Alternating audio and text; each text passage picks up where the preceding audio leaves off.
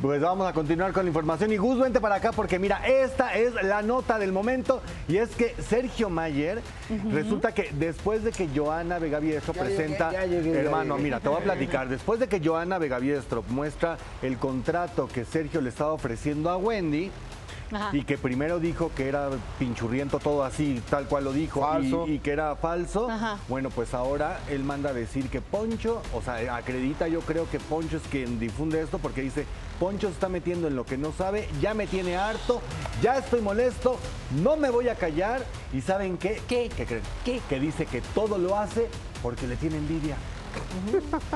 O sea, Poncho. Espérate, sí, no. Representación Sergio de Mayer- Luis Carmen Guevara Venegas para el señor. Ahí está. Después de que se diera a conocer que fue Poncho de Nigris quien supuestamente filtró el documento que Sergio Mayer quería que Wendy Guevara lo firmara y donde presuntamente quería aprovecharse de la influencer, Mayer sacó las garras y se le fue con todo a de Nigris. Es evidente que Poncho no tiene ni idea, ni idea, no sabe ni leer. Que siempre está metiéndose en cosas que no, le gusta el rating, le gusta la polémica y quiere jugar con ese jueguito que a mí no me interesa. Y ya, nada más, y es lo que te digo. Este, me da, no puede ser amigo mío alguien que se expresa así de su esposa en un live, no puede ser amigo mío alguien que se burla de la comunidad y luego dice que no, porque esa es la realidad. Sergio Mayer aseguró que es Poncho el que quiere aprovecharse de Wendy y además calificó a de Nigris por ser homofóbico. Ahora resulta que no, por haber hecho una amistad con Wendy, eso no lo hace ni lo libra de todas las burlas que le hizo a la comunidad. Poncho siempre ha ejercido eso y siempre se ha burlado. Es homofóbico. Poncho siempre se ha burlado. Que haya cambiado su estrategia por el tema del, del reality, eso es diferente. Cambió de estrategia porque vio que no le funcionó con Wendy y se le acercó y está colgado de Wendy para hacer el Ponchi Wendy o no sé qué más quiere hacer o lo que sea, porque, porque no hay de otra. Poncho vive de eso. Aunque Mayer se dijo cansado de las acusaciones que ha recibido por parte de Denigris, ¿será acaso que ahora buscará tomar acciones legales en contra del actor y conductor?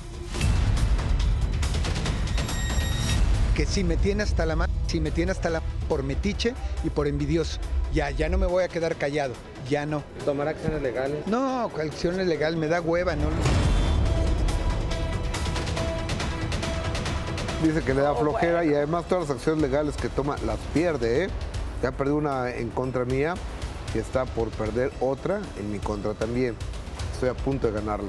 Pero bueno, este... Pero- pero ya- Poncho de Ni- mande. Perdón, aparte, ¿qué le puede, qué le puede ganar a, o sea, a ver, qué le puede ganar en caso de que quisiera demandar? Es que lo voy a demandar porque me tiene envidia, pues no, ¿verdad? O sea, es lo que está acreditando, el me tiene envidia, el, este, se mete en lo que no sabe. Y ojo, está usando un argumento y ahí sí eh, incomoda un poquito porque dice, Poncho se está colgando de la comunidad y ahora eh, juega a favor y no se vale, ok, no se vale pero tampoco se vale lo que él hizo en su momento, porque él en su momento, y grabado está, cuando decía, yo no voy a permitir que se cuelguen de mí para impulsar a una, A una mujer trans, trans. eh, que no tiene ni talento y que la dan a conocer. Yo no soy plataforma, me hubieran dicho, y mejor no le entro a este juego. También es atacar a un miembro de la comunidad por su... Aunque, aunque en Claro. ese momento y en esas conversaciones donde le tiraban bien mala onda a Wendy, también estaba Poncho. Lo que sí debemos reconocer es que Poncho ya tiene ahora, lejos del reality, como él dice, es un juego, es un juego, lejos del reality,